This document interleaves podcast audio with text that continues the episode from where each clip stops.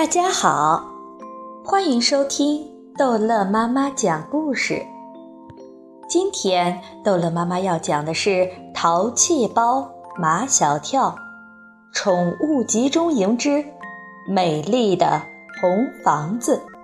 麦冬娜姐姐一口气给斗牛狗拉登做了十套服装。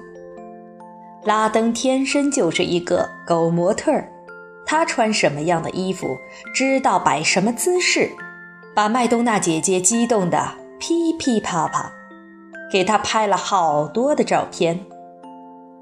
西施狗丑八怪做起狗模特来，不如斗牛狗拉登那么有款有型，但他爱臭美，爱装模作样，所以麦冬娜姐姐也给他做了几身漂亮的狗服装，让他在。狗装秀上亮亮相。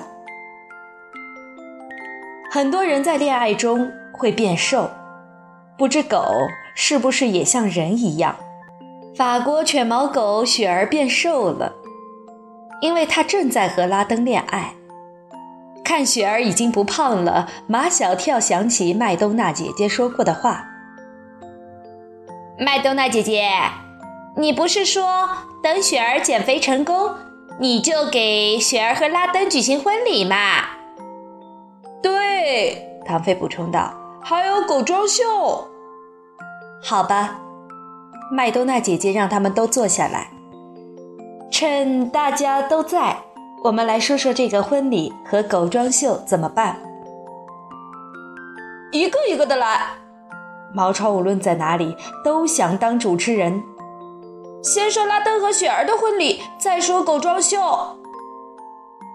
马小跳说：“拉登要穿黑色的礼服，雪儿要穿白色的婚纱。”马小跳的爸爸和妈妈在结婚照上，爸爸穿的是黑色礼服，妈妈穿的是白色婚纱。不过，他们的礼服和婚纱都是在照相馆里租的。麦冬娜姐姐说：“拉登的服装已经做好了，雪儿的婚纱正在做。我一定要给雪儿做一件全世界最漂亮的狗婚纱。”毛超说：“还要做结婚进行曲。”没问题。麦冬娜姐姐说：“我这儿有录音带。”还要摆婚宴。唐飞只对吃感兴趣。他每次参加人家的婚礼，新郎新娘长什么样，他都记不住；但婚宴上吃了几道菜，他却记得一清二楚。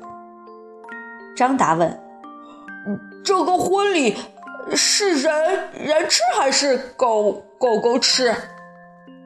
唐飞也说不上来，这个婚宴应该是人吃还是狗吃？婚宴就免了吧。麦冬娜姐姐嫌婚宴麻烦，她说：“免了就免了吧。”毛超说：“还应该有个证婚人。”不对，唐飞纠正道：“应该是证婚狗。”那只能是丑八怪了。麦冬娜姐姐说：“丑八怪见证了拉登和雪儿的整个恋爱过程。”丑八怪肯定不愿意，你们知不知道？马小跳的神秘样子。丑八怪是第三者，他也喜欢拉登，他怎么会愿意做他们的证婚狗？张达说：“狗又不不是人，他没有这么这么多的思思想。”你懂什么？马小跳装出什么都懂的样子。人有什么思想，狗就有什么思想。张达还是不懂，证婚狗有什么用？毛超的解释是：拉登和雪儿站在丑八怪的跟前交换戒指，丑八怪就可以证明他们结婚了。毛超的这些知识都是从电视剧里看来的，不过那里面演的都是人。唐飞和毛超抬杠：“狗只有爪子，没有手指，怎么交换戒指？”麦冬娜姐姐又有了灵感：“我可以设计两款脚环，让他们交换。婚礼说的差不多了，下面开始说狗装秀。狗装秀主要由麦冬娜姐姐讲。目前狗装秀的模特儿只有两只狗，斗牛狗拉登和西施狗丑八怪。大家都觉得狗模特太少了。毛超说：“为什么不把海盗找来做狗模特？他很威猛的。”海盗是一只纯种的德国牧羊犬，曾经在这里瘦身成功，现在变得高大威猛，一点儿都不胖了。麦冬娜姐姐点点头，她怎么把海盗给忘了呢？唐飞说：“拉登可以既做新郎又做狗模特儿，雪儿也可以像拉登一样嘛，既做新娘又做狗模特儿。”麦冬娜姐姐点头，雪儿也算一个。马小跳说：“还有老奶奶的那只小狗狗。”麦冬娜姐姐又有了灵感，我要给小狗狗设计一件红布兜兜。狗装秀说的差不多了，又说到现场布置。麦冬娜姐姐说，就在后花园的草坪上搭一个梯形台，婚礼和狗装秀都在上面进行。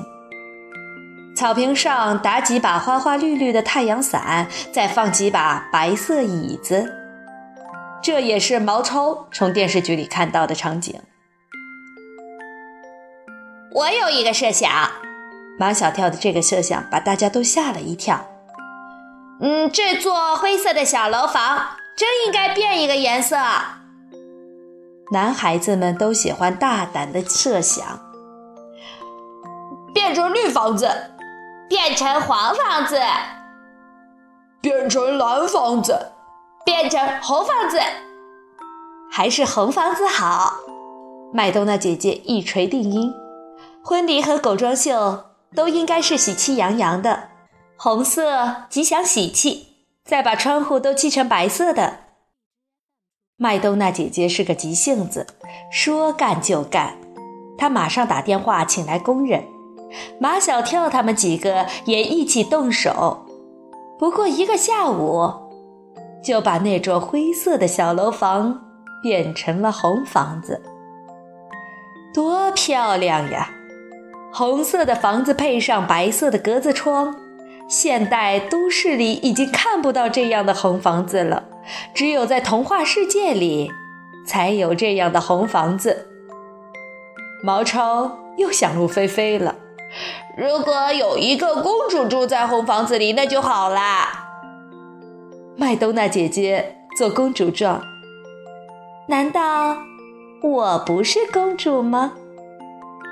好，这一集的马小跳就讲到这儿结束了。